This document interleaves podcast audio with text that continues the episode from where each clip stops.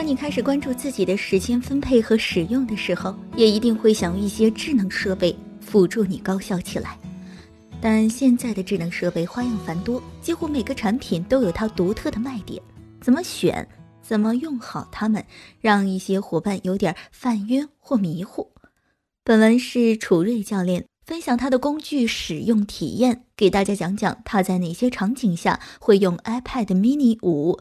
和 Pencil 来帮助提升效率的。买前生产力，买后爱奇艺。这句话是我朋友圈内好多小伙伴对 iPad 的评价。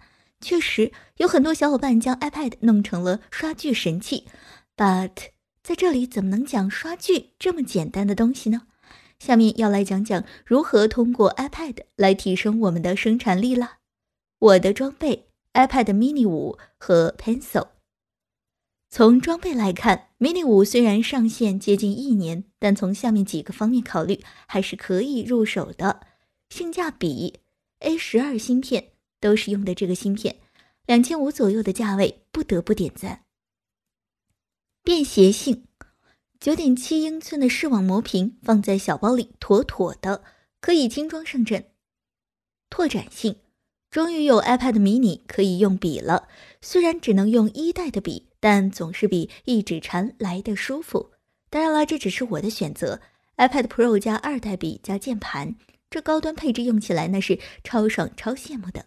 不管怎么选设备，在经济条件允许的情况下，尽可能硬盘要选大的，一百二十八 G 或者是二百五十六 G 都是相对靠谱的。不然，当我们的照片和资料日益增多的时候，硬盘空间是个可能会变成硬伤。说完硬件，下面给大家介绍一下我平时都通过 iPad 和一些 APP 来做啥。二零一九年下半年，飞机坐了二十五趟，高铁就不知道刷了多少趟了，基本上都是用 iPad 来搞定学习和办公的事情。除了有一趟因为雷暴天气，飞机晚点特别严重，我和高超教练一起都搬出了电脑，在机场做起了易效能 PPT 营销力的作业。出差或者旅途中。iPad 主要就是我的阅读工具、学习工具。在前面装备篇当中说到，Mini 五就只有九点七寸，和一本书差不多大，便携性就不用说了。飞行期间就只要拿出这个就行，拿太多东西出来丢了咋整？在阅读的时候，我用最多的是多看阅读，配合讯飞语记。原因有三个：书多。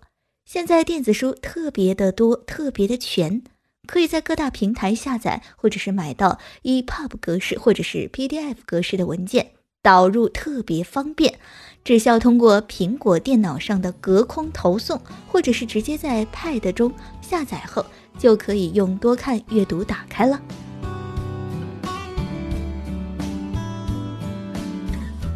智能同步。在有了 Apple Pencil 的情况下，做读书笔记、批注什么的很方便。只要在多看阅读的设置里绑定自己的印象笔记账号，做过的读书笔记、标注的句子、写些批注，都能在有网络的情况下自动的同步到印象笔记里。听语音，只要装了讯飞语记，那么 EPUB 版的电子书就能够让多看阅读读给你听了。虽然没有喜马拉雅 APP 上的主播读起来那么富有感情，但是一些新书和版权比较严格的书籍，这是一种折中方案哈。利用碎片时间，在不打开电脑的情况下，做一些轻办公的事情，比如说修改一些文档，简单弄弄 PPT，归档一些资料等等。iPad 只要找个地方支起来就可以办公了，因为使用了印象笔记和坚果云。电脑上的所有的重要资料和 iPad 上都是自动同步的，我只需要在一台设备上做修改，其他设备都会快速的增量同步，极大提升工作效率。哪怕误删了一些文件也不怕，毕竟有这两个软件都有历史版本和回收站功能。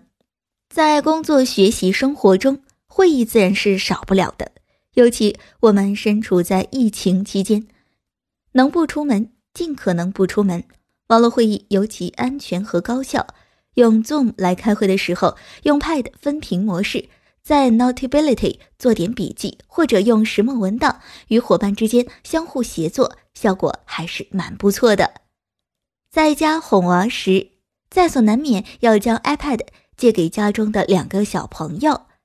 琪琪姐姐毕竟上小学了，对时间和自制力要比弟弟好一些。在借给弟弟玩的时候，我们会提前商量好玩多长时间，再打开 iPad 的引导式访问功能，设定时间并加上密码，再将 iPad 交给弟弟，这样可以避免一些不必要的战争哦。引导式访问其实特别简单，直接在 iPad 上搜索“引导式访问”就行，自动会跳转到辅助功能里。将快捷键打开后，你只需要连续按三次 Home 键，就会弹出来设置框了。时间和密码都是一次性的，你怕弄混，写下来就好。引导式访问除了给小朋友用，自己也是可以的哦。比如说，想限制自己刷剧时间的时候，其实 iPad 终究也只是一个工具，要如何避免买前生产力，买后爱奇艺这个情况？还是得看我们如何使用它，毕竟咱们才是赋予工具价值和使用工具的人。在文章的最后，给大家推荐一款可以解决苹果设备使用问题的 APP，Apple 支持。通过这款软件，你可以快速的获得苹果官方客服的服务。小编寄语：工欲善其事，必先利其器。从古至今，人们都一直在追求通过工具和设备的改良来提升自己。现在的人们基本都有智能设备，如何用好它们也是一门课题。不要让大几千的银子购买的设备沦落为游戏机。